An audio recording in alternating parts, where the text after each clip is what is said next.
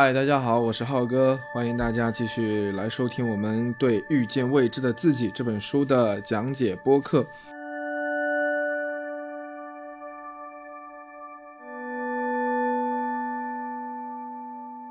那么我们先首先还是要回顾一下我们上一期的内容啊。上一期呢，我们引入了一个非常重要的一个概念，就是什么是我们最终追求的那个东西。那书中给到的一个答案呢，就是我们要呃获得一种无条件的爱、喜悦与和平，对不对？那么我们怎么才能够获得它？然后以及它是一种什么样的东西？啊，我们可以如何去描述它？我们在上一期里面呢都有做简单的提及。那在今天这期开始之前呢，我想再从另外一个角度对这样的一个观念呢做一个回顾啊。首先第一个呢，就是我想提醒大家，然后引起大家的一个注意啊，就是在我们前面这几章呢，书中讨论了，已经讨论了两个大的主题了，对不对？第一个呢，就是关于我们是谁，是不是？我们可以回顾一下啊。第二个呢，就是关于我们要去到什么地方。然后这两个大主题呢，其实在我们上一期的讲解当中，你会发现，只要我们用心观察一下的话啊，用心思考一下的话，你会发现这两个大的主题，其实在上一期当中已经发生了交汇和发生了交集。就什么意思呢？呃，我们在前面两期更多的是把重点哈放在了说我们身为一个人，然后我们要去到什么方向，然后去到什么地方，对不对？然后在上一期里面呢，这位老人书中的老人给到我们的答案啊，就是我们要去到一种无条件的爱、喜悦与平和这样的一种状态，因为这种状态才是。呃，相对来讲最长久、最稳固的一种幸福和愉悦的一种状态。那么同时呢，他又告诉我们，其实这种状态就是我们每个人的本来面目，也就是说，他们就是我们的真我啊，那个本来的那个我的一个状态。所以你看，我们为什么要去到那个地方？然后我们有啊，凭什么有这样的能力去到那个地方呢？原因很简单，就是因为我们本来就是那个样子。所以，包括后面书中所展开的一个观点，哈，它其实也是在论证这一点，就是说我们一开始就是这个样，但是是因为其他的原因的一个干预和一个干涉影响，所以我们慢慢的没有变成这个样子。那当我们有这个能力和机会以后，我们又要重新回到那一种状态。其实这种价值观跟中国传统的啊道家的价值观是非常接近的。因为在道家的这个体系里面呢，人会分为三个阶段，呃，就是第一个阶段呢叫做先天阶段。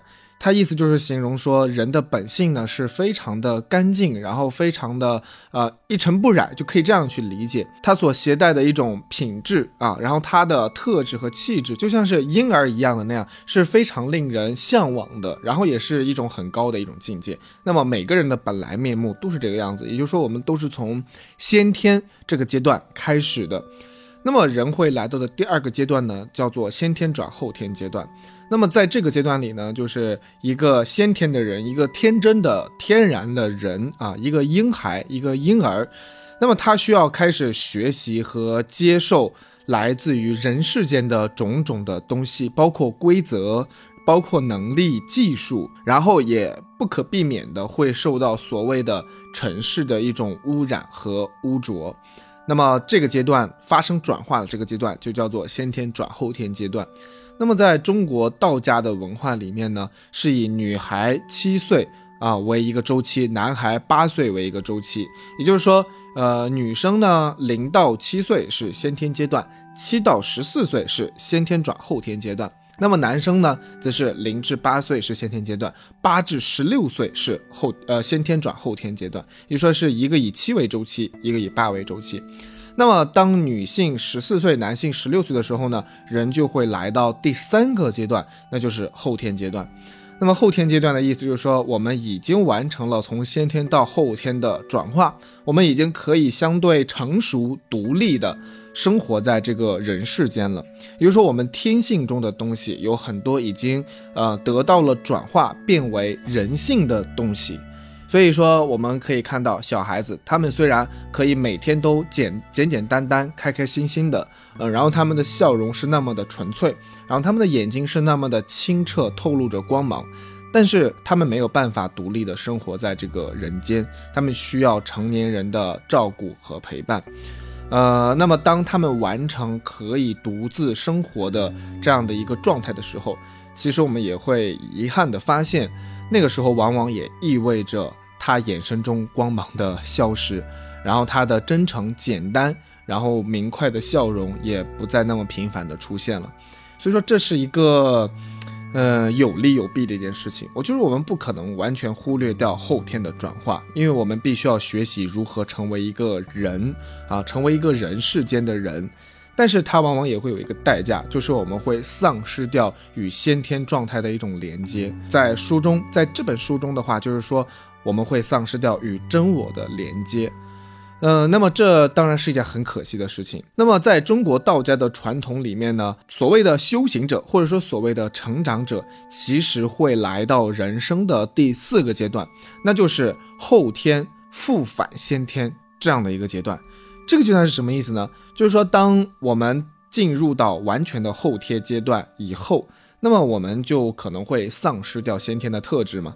那么这个时候，所谓的修行者。然后这个成长者，那么就会试图用一些方式，然后来重新让个体与我们的先天的那个本性的部分，然后有一个更紧密的连接啊，甚至可以达到像老子说的“复归于婴儿”这样的一种状态。什么叫富贵于婴儿呢？这里指的肯定不是说，哎，我们的心智、我们的身体、我们的方方面面全部都重新回到原来的那个时候，不是。它是讲富贵于婴儿，就是说我们是要再次回到。那么这个再次回到，也就意味着说我们是携带着成为一个呃成熟的人的种种技能、能力、知识、技艺啊，还有我们的品质。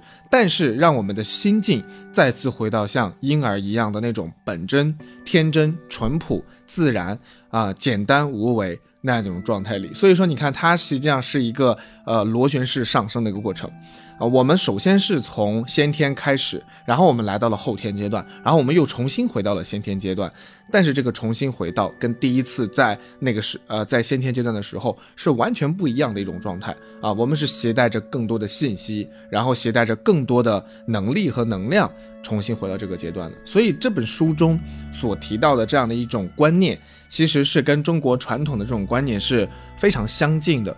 就是说，我们真我是代表着爱、喜悦与和平嘛。那么每个人的真我，就是说他的本来面目。但是我们因为一些原因，我们丢失了这个东西，我们丧失了这个东西，啊！但是现在我们要重新把它捡起来，再重新回到这样一种真我的状态里面。诶，所以你看，它其实是，呃，是一个有呼应的。而且呢，我们刚才也有提醒大家注意哈，就是这两大重要的哲学问题：第一个我是谁，第二个我要去到哪里。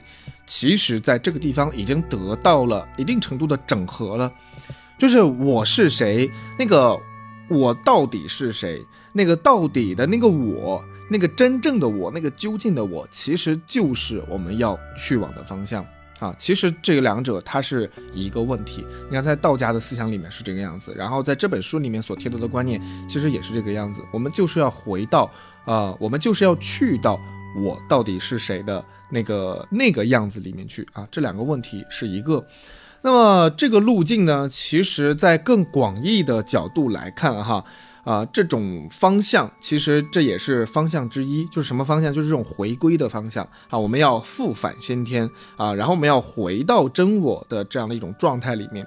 就是在整个大的领域里呢，我认为可以有两个方向是被总结出来的。就第一个呢，就是我们啊，就怎么定义人的成长啊？就人的成长到底是要呃往哪个方向去啊？第一个方向就是回归的方向，我们刚才说到了道家也好啊，这本书里也好，那么这是一个方向。然后另外一个方向呢，就是呃以。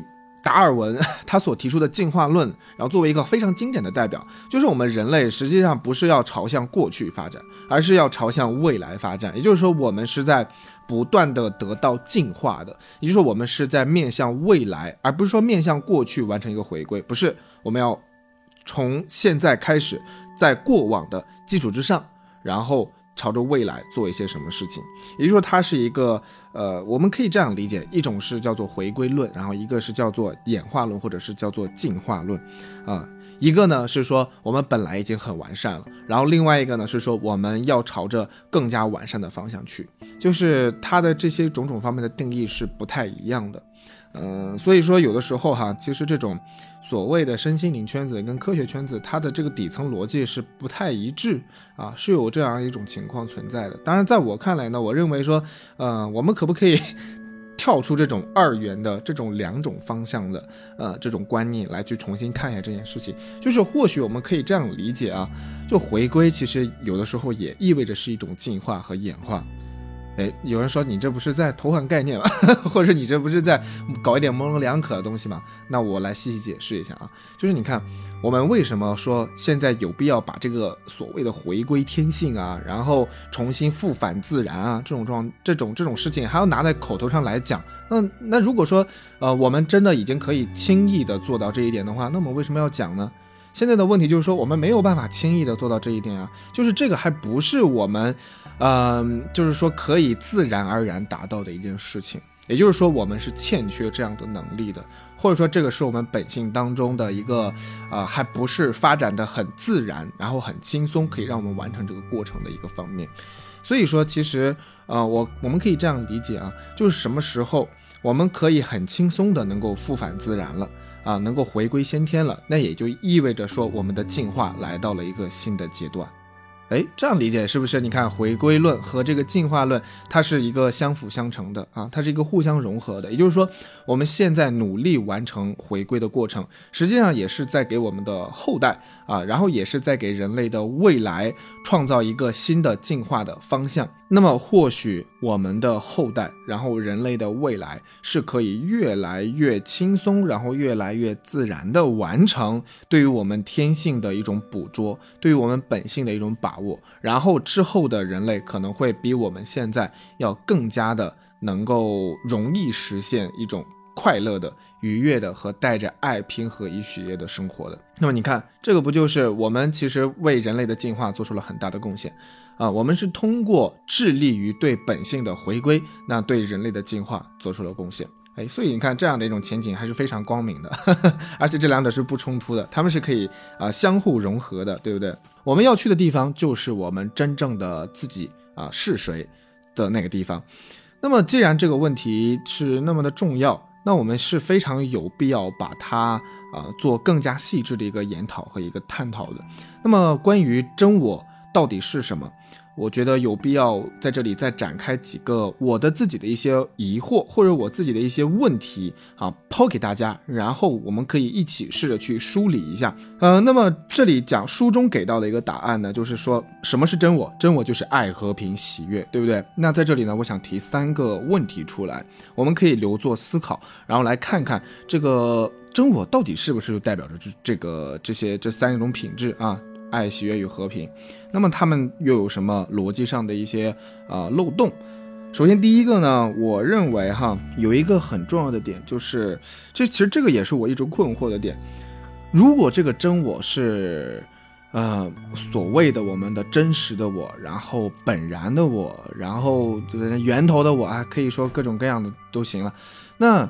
如果他是真的是这样有这样的一种身份，然后有这样的一种地位，有这样的一种重要性的话，那么我们为什么还会失去他呢？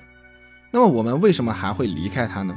那纵观整个人生的一个轨迹的话，假设我们活八十岁，那么按道家的一个方式来说，哈，到女性十四岁，男性十六岁以后，那么人就已经进入了后天的一个阶段了，那么。八十岁的寿命，可能说有六十几年都是处在一个后天阶段里。那么我们为什么要说那个真我才是一个真正的我呢？那其实已经对于我们大多数的一个人生经历、人生体验来讲的话，那其实已经是过去的我了，对不对？包括在书中，其实他也有提到啊，就是呃，我们为什么会有痛苦，然后我们为什么会现在这个样子等等很多。然后老人的一个回答就是说，我们失去了与真我的连接。啊，我们失去了与他的一种啊同频的一种呼应。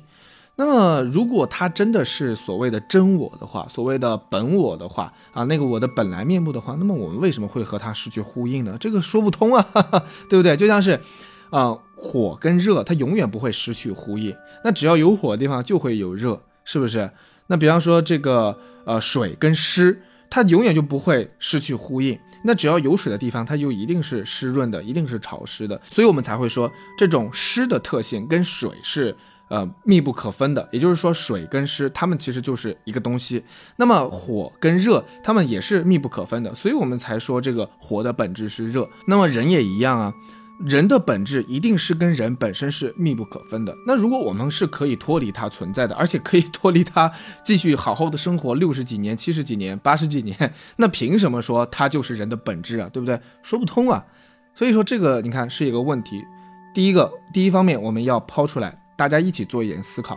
第二个呢，就是我们后面也会慢慢的去讲到它啊。所以面对这么重要的一个问题，我们是不能够说就是把它哎呀放放水就放过去了，就别人怎么说我们就怎么听，不可以的。我们一定要充分的负责，然后充分的严谨，争取没有什么漏洞。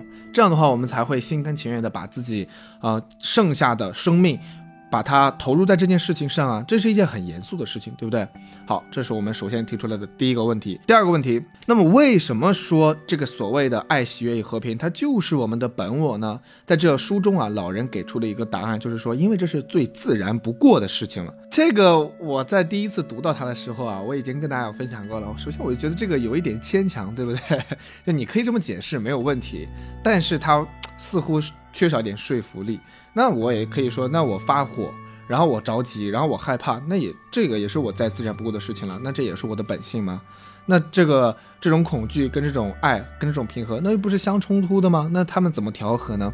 就这个，你看，也是一个我们需要去追问的一件事情，就是，呃，为什么真我就是爱、喜悦与和平，对吧？它背后有什么关系啊？有什么关联？那么其实要解答这个问题啊，其实我们会来到哲学的第三个基本问题，就是说人为什么会来到这个世界上啊？人为什么而存在？嗯，这个问题的解答，解答完了以后，我们才能够是最终确定那关于我是谁。啊，关于真我到底是什么，那个本我到底是什么啊？以及还有一个就是到底有没有一个所谓的真我和本我啊？所以它是又是另外一个问题，然后我们会放在后面。关于我的一个分享啊，我会放在后面来讲。但是我先把这个问题抛出来给大家，大家也可以思考一下。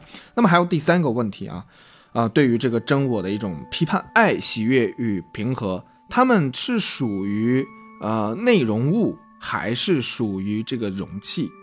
那我觉得我们首先要定义一下哈，这个真我，我觉得说这个我它是内容还是容器，特别是那个不变的我，它是内容还是容器？我们都知道，这个关于内容的话，它是没有办法做到是永恒不变的，甚至包括宇宙本身，宇宙本身所有存在物质形态的东西，所有具有内容的东西，包括恒星啊，甚至包括黑洞，然后包括各种的物质，它都会有消亡的一天。然后它也都会发生着变化，任何的内容都不可能是永恒的，它一定都是有成住坏空这四个阶段的。然后啊，套用在人的上面的话，就是它一定会生老病死的，对不对？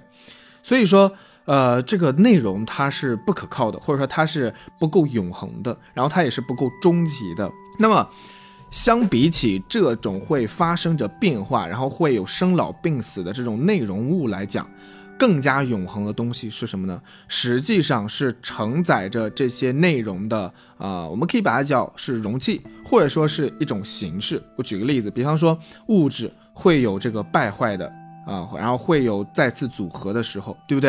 然后它会有发生变化的时候，但是物质的基本形式，啊，也就是能量。它是不会有变化的，就是能量守恒定律嘛，就是你可以从这个物质变成那个物质，然后一颗种子可以变成一朵花，但是这背后的能量是没有任何的变化的，所以说这个能量就是一个不变的东西，我们可以把它理解为，呃，它是物质的容器，或者说它是物质的基本存在形式，也就说这种更基础的东西才是，呃，一件事物的本来面目。然后，如果我们说我们的本我、我们的真我是以某种实在的形式啊实在的内容，然后呃去定义它的话，那么我们必然会遇到一个问题哈，就无论这个实在是指物质上的实在，比方说我们说我们的身体啊是我们的是我们自己，对不对？还是说是一种精神上的实在，比方说这种品质就是我们自己，那么我们都会遇到一个问题，就是说在这种实在诞生之前，我们是谁？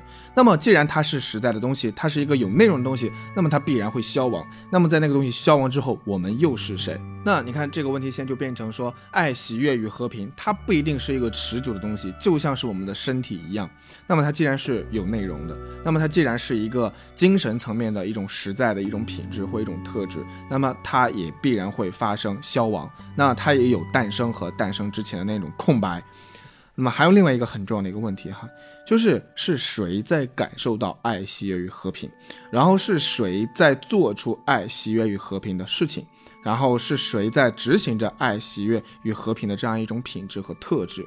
这也是一个很关键的一个问题，因为我们都知道，如果是一个内容，或者说如果是一个品质、一个特质，那么它是需要一个感受者，然后它是需要一个操控者。然后他是要需要一个行动者啊，他需要一个下决定的人，然后他需要一个说感受到他的人，然后他才这些品质才会产生啊，这些品质才会说是嗯可以被观测到的，然后可以被感知到的，然后可以成为某些行动的一个背后决定因素的。那么感受他的人是谁？观测它的人是谁？那么背后是不是还有另外一个所谓的？呃，观测者或者感受者存在呢？如果还有的话，那就意味着说这种品质它没有办法成为我们最底层的那个我，它不是一个最基础的一种状态，它背后还有另外一个我是起到一个观测和感知的作用，然后做决定的这样的一个作用。那么你看，其实聊到这里，虽然这些问题我们没有解答啊，还没有充分的去详细的去论述它，但是我们已经开始发现，哲学的三个基本问题已经开始逐渐的得到了整合。那么关于我是谁的问题，其实就是关于我们从哪来的问题。然后关于我是谁的问题，其实也是关于我们要去到哪个方向的一个问题。那么这三者其实是背后都是同一个东西，那么都是最关键的那个问题，就是我是谁的问题。那么解决了我是谁这个问题，那么很多的问题都会迎刃而解。所以这个问题呢，也是一个大问题。然后古往今来有很多种不同的说法，都是在试图去解决它啊，然后试图去说明它，然后试图去证实它。那么有很多这种尝试了，对不对？那我们只能说现在。根据我们的粗浅的经验，提供一个可以，我最起码站在我的立场上，我认为可以的，然后正确的，然后是可实操的，方便我们去过好现在的生活和日子的这样的一种理念，提供给大家作为一个参考。因为我们在第一期的时候就有讲到嘛，这种所谓的身心灵圈子，它有一个宏观的主旨，就它一定是实用主义的，它一定是可以为我们的生活所用的，不然的话，它就脱离了它的土壤，它的根基。啊，我们不是要搞纯理论研究，我们是要从根上。明白这些问题以后，我们可以去执行，然后我们可以去实操，可以去实践它，然后我们要踏踏实实去在我们的自己的生活当中体验到，哦，我变得更快乐了，然后我变得更幸福了，我变得更轻松了，那这样的我们才有意义，对不对？我们不是学者，我们不是要搞这种理论研究，我们就是要改造自己的生活，让自己变得更开心，对不对？好，然后我们呃，因为要搞清楚我是谁的问题哈，这本书里面给到我们一个脉络，就是说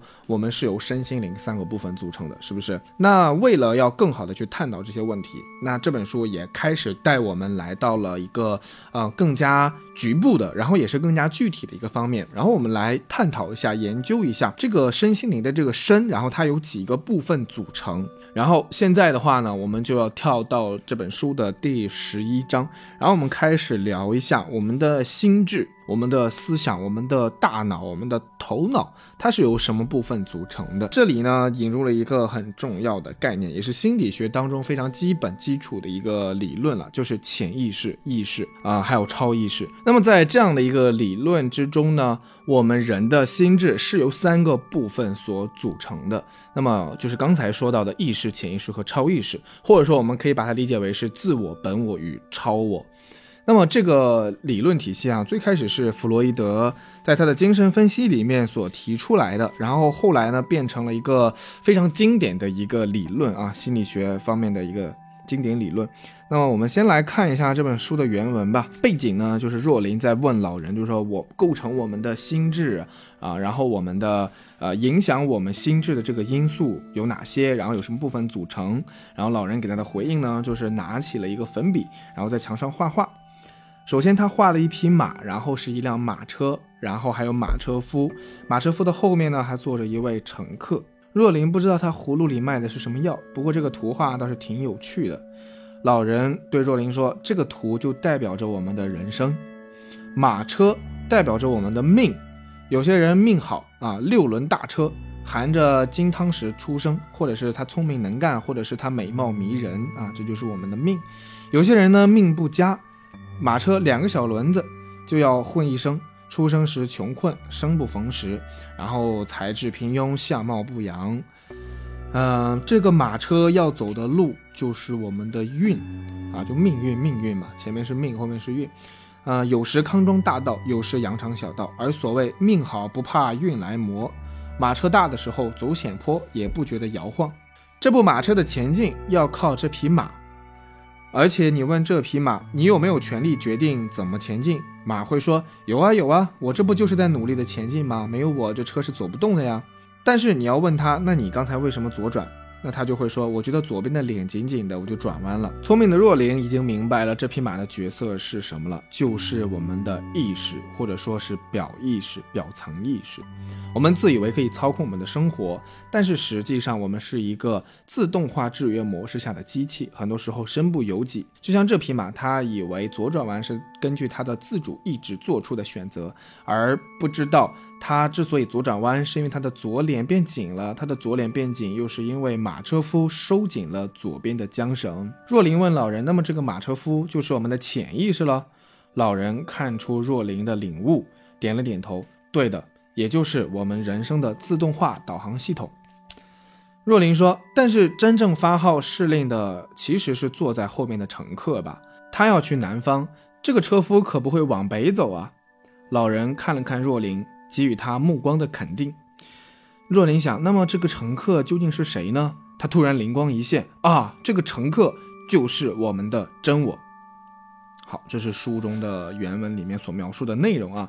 我们现在要来剖析一下。那么刚才这个关键呢，就是老人所画的那一幅画。那么这幅画的内容哈，我们来看一下，它有几个因素。第一个，马车，然后还有一匹马，还有马要走的路，还有一位乘客。还有一位车夫啊，这是构成这幅画的几个要素。那么这里的这个马车呢，代表着就是我们每个人的命。然后这个马车要走的这个路呢，就是代表我们的运啊，这个连起来就是我们的命运。这里呢，我们不做太多的展开啊，因为命运的内容跟我们现在所讲的这个意识的部分不一样啊，它不是一个，可以说它不是一个体系里的东西。那么，关于我们的意识的部分，其实重点是在三个因素上。第一个就是马，它代表的是我们的意识，代表的是我们的表层意识。第二个呢，就是马车夫，代表着是我们的浅层意识，或者说叫做潜意识、无意识、下意识，都是一个意思。第三个因素呢，就是这个乘客，代表着呢，书里面说它代表的是我们的真我。那么，在这个弗洛伊德理论里面呢？呃，它代表的是我们的超我，或者叫做超意识。那么，我们的人的心智的三个部分是由这三个部分、三种意识组成的：我们的表意识，然后我们的潜意识，还有我们的超意识。那么，它们之间起到的一个作用是什么呢？就是超意识，也就是说，这位乘客他负责导航，他负责引领，呃，大家我们要往哪个方向走。那也就是说，他其实是我们的理想人格，他们是我们的理想自我，或者说他是我们的道德自我，就是我们认为我们应该要成为什么样的人。啊，我们觉得我们实现最大潜质的一种样子是什么样子？好，这就是这个乘客说了算的，因为他是负责引领我们的，他是我们的理想中的那样的一种状态，所以他会指挥这匹马啊，指挥马车夫，我要去这里，我要去那里啊，我要成为一个呃这样的人，我要成为一个那样的人，他提供的是一种理想。那么这个马车夫是什么呢？他是我们的潜意识，呃，当他接收到来自超我的指令以后。然后它就会开始根据这个超我的指令，然后会做出相应的一个调整，然后做出相关的一些呃，比方说就拉一下马的缰绳啊，你往左偏了，我往右拉一点；你往右偏了，我往左拉一点，对不对？然后观察一下路况，然后等等很多。然后这个马车夫呢，他就会根据超意识的指令，然后来去做出调整，嗯，然后让这个马儿就是。朝着那个指令的方向去前进。那如果说它往左偏了，那我就往右拉一下缰绳；然后它往右偏了，那我就往左拉下缰绳。总之是一直要去执行这个超意识，也就是这个真我的它的一个方向和目标。那么这个马呢，就是我们的意识，我们的表层意识，就是很多时候就是我们自己觉得是自己在做决定，对不对？就像这匹马一样，他觉得哎，我就是想跑哪就跑哪啊。但是实际上它是受到了背后的啊那个马车夫那个潜意识的一个掌控的。它实际上是不由自主的，嗯，它只能是按照马车夫的一个要求，然后再往既定的方向去前进。所以，我们有的时候以为自己是自由的，但实际上并不是。我们的嘴上套了那个马缰绳，然后我们可能身后也会有一个小皮鞭，然后不听话的时候就抽打一下我们，然后让我们只能去按照那个方向去走啊。这个就是这位老人所画的这个图画啊。但是呢，在这里我想要提出一些不一样的一个看法。就是我觉得这个图画它还不够精准啊，我觉得它对于形容这三种意识它不够理想。就是有一个非常重要的啊，非常明显的一个矛盾在于哪里呢？就是假设这匹马啊，也就是说我们的意识是听潜意识马车夫的话的，然后我们的马车夫又是听乘客，也就是我们的真我的话的，那么我们的生活为什么还会出现这么多问题啊？那么我们为什么会感到痛苦啊？那如果一切都是这么和谐，那不就？那不就很好了吗？那我们干嘛还要看这本书呢？那我们干嘛还要什么费尽心思去什么成长啊什么之类的呢？没必要了，对不对？那马车夫就是无条件听从这个超意识，然后这个马就是无条件听从潜意识。那我们就是根据意识的指挥，然后走在这条路上，一点问题都没有。那我们为什么还会遇到现在各种各样的一种情况和障碍呢？那么这个模型里面能不能解释它呢？就刚才所画的这幅图画来讲的话，不太能够解释。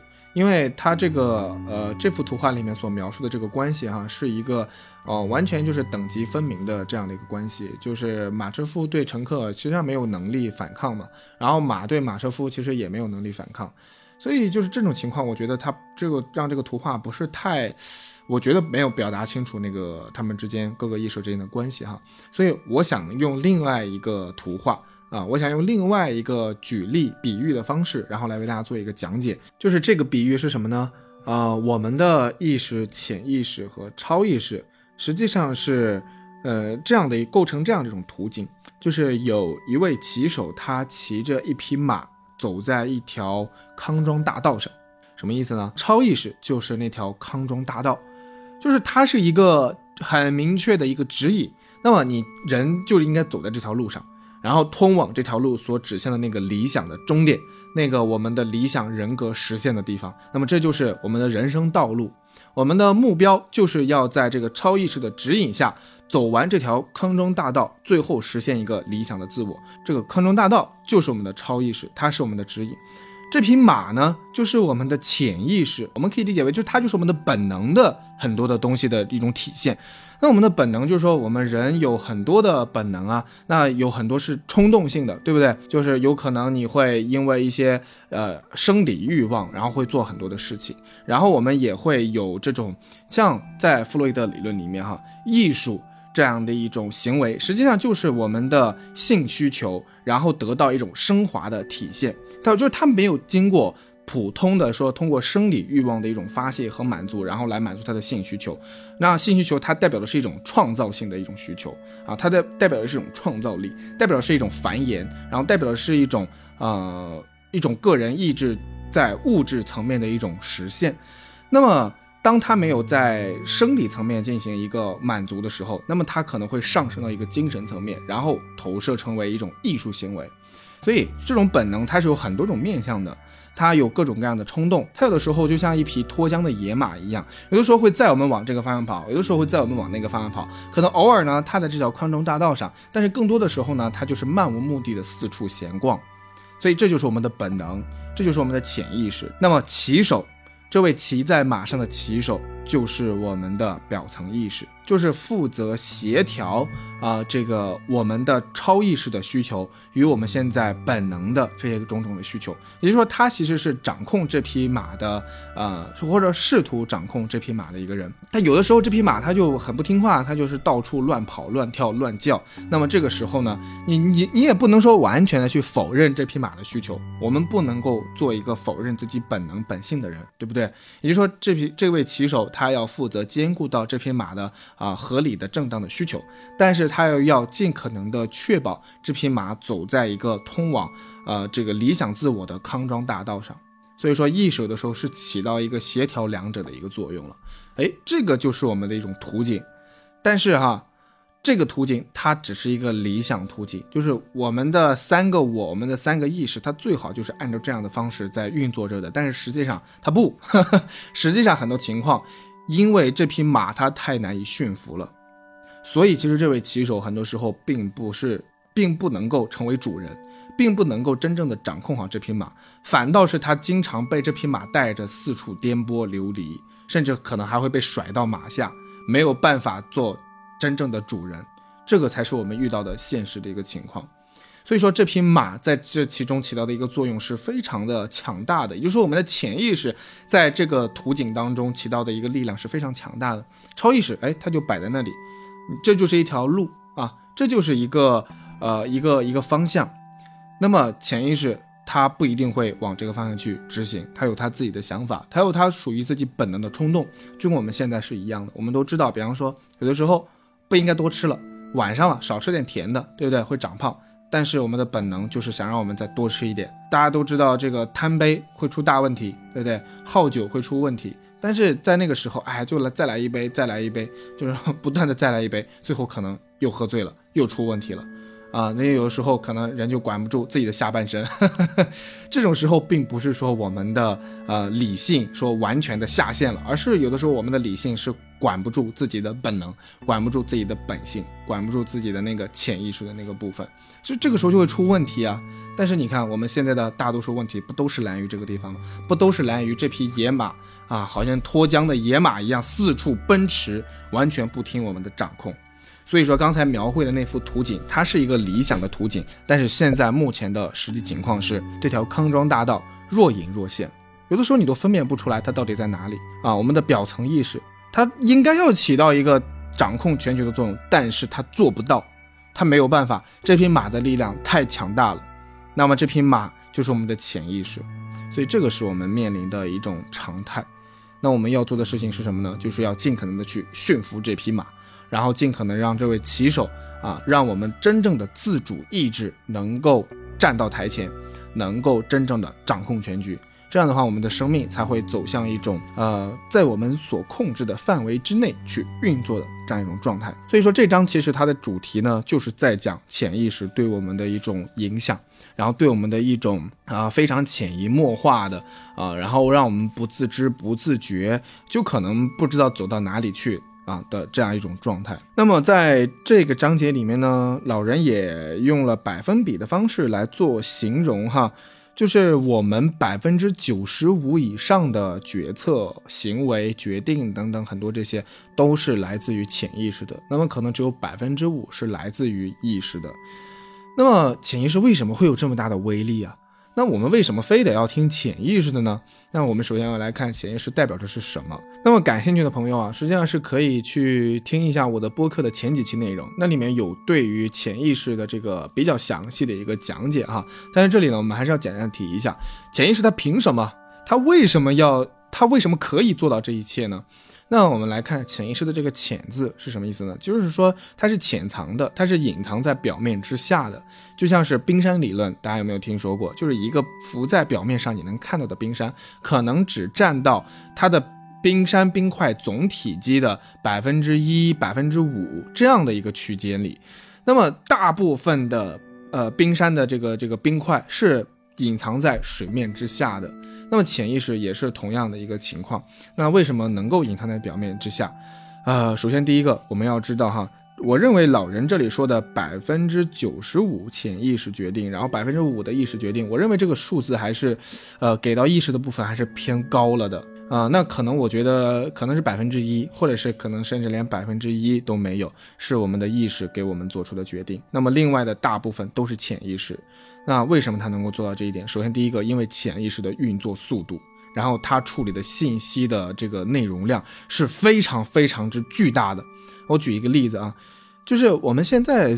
认为就是说自己现在脑海中有什么，呃，有几个念头，然后或者说有什么信息在同时存在，很少，对不对？可能说我现在讲话，我就是在想着讲话这件事情，然后我现在可能看到一个什么东西，然后我现在品尝了一个什么东西，那那个时候我们的脑海中的我们所觉察到的，我们所意识到的这种信息量是很少的，对不对？就是说，在我们的表层意识内工作的那些部分，啊，让我们能够。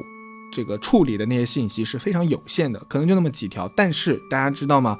每秒钟大脑需要处理的信息总量是多少吗？就是大约是一千万条每秒。但是浮现在我们的表层意识的可能只有几条，甚至是一条。那么其他的都是由谁来处理的？都是由潜意识来处理的。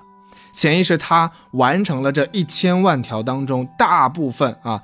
可以几乎就已经说接近于百分之百了啊，百分之九十九点九几可能都是他完成了这些所有工作啊，所有这些信息的这个处理工作、筛选工作、整合工作、协调工作啊，然后分辨啊，然后最后形成一些有价值、有意义的信息发送给我们的意识，然后让他知道我们现在在干什么。那我们的意识就只管着最后啊处理一下潜意识所给我们的那些成果。所以你说，你说你的人生到底是由谁决定的？是有意识还是有潜意识？那么它的速度是非常非常的快的，而且再一个就是潜意识，它跟我们的本能息息相关。那当我们被触动到本能的时候，我们自己回忆一下，到底是本能占上风，还是我们的理性占上风？那我们触动本能的时候，人一般会有啊四种方面、四四个方向的选择可以去做。就比方说，你受到威胁，然后可能说有一个朋友故意躲在墙角处，然后突然蹦出来，哦，吓你一跳。那么那个时候，你第一反应就说：“哎呀妈！”你不知道为什么你会说那样的话，然后你也不知道为什么你的身体会突然站立一下，但是你就是那么做了。然后那么做之后，可能有个几秒钟的时间，甚至可能更长的时间，你的意识才反应过来，哦，他是我的朋友，没有任何的危险。刚才只不过是突然一下的噪音。啊，音量突然提高而已，对我不会有任何实质性的一种影响，但是已经晚了呀，你的，你的当时的应激反应已经做出来了，它个那个不是被你的意识所控制的，而是被你的潜意识所控制的，你没有办法改变这些。所以，当我们面对会触碰到我们本能的那些啊信息和那些冲击的时候，我们其实没有什么抉择，我们只能依据本能去行事。那么，本能的反应呢？我们可能比较常见、比较常听到的哈，就是战或逃，就是 fight or flight，就是要么你是选择去战斗，要么你就选择去逃跑。如果这个刺激非常强烈的话，它直接就逃之夭夭了。就比方说，你眼前站着，突然站着一头一头老虎。那这个时候就是人的本能的反应，就赶紧跑啊，对不对？别在那傻着呢，赶紧跑，本能的反应。那么另外一种反应就是像武松打虎一样，是跑什么跑打，对吧？跟他战斗啊。那么就是这两种比较常见的一种反应。那么其实呢，我最近还看到另外一种说法啊，就是其实我们人是呃有四种本能的一种反应的，就是。是有四个 F 打头的这个词语啊。刚才我们说到，一个是 fight 是战斗，一个是 flight 是逃跑，就是战或逃，这个比较经典。那么还有第三种就是 fright 是恐惧啊，我们还会下意识的恐惧。那么第四种反应就是 fuck。啊，大家都知道 fuck 什么意思啊，我就不做翻译了啊。但是呃，就是它实际上是带来的是一种啊交流啊，然后是一种 交合，是一种结合啊。就这是我们人的四种本能反应，大家就听听就好啊。但是比较经典的就是战或逃。不管怎么样，哪种反应，我们在那个时刻，其实我们的意识是参与不了什么决策的，我们只能被动的当做啊，被动的作为我们。呃，这个潜意识的这个执行者啊，然后做出相应的一些行行为和选择，但是我们在对此无呃无能为力，我们没有办法做什么事情，所以这个就是我们人类面临的现状啊，就是我们有非常强大的潜意识，我们对此没有办法做些什么，所以这些潜意识、这些本能的冲动拖着我们，就像一匹脱缰的野马一样，拖着我们四处冲撞啊，然后南辕北辙，那我们怎么办？我们生活的问题，我们自己想一想，是不是大部分都来源于那些我们不自控的啊，那些失控的那些行为、念头和话语，还有情绪。有的时候我们明明都知道不该焦虑啊，不该恐慌啊，不该生气啊，但是我们没有办法，没有呃任何选择的，还是在那里焦虑、恐慌、生气。所以这个东西才是障碍住我们的根源。如何去处理它？如何去解决它？啊，如何去真正的翻身成为自己的主人？那么这些问题就让我们下次再聊，请听下回分解。好，我们这期就到这里，感谢大家的收听，我是浩哥，我们下次再见，拜拜。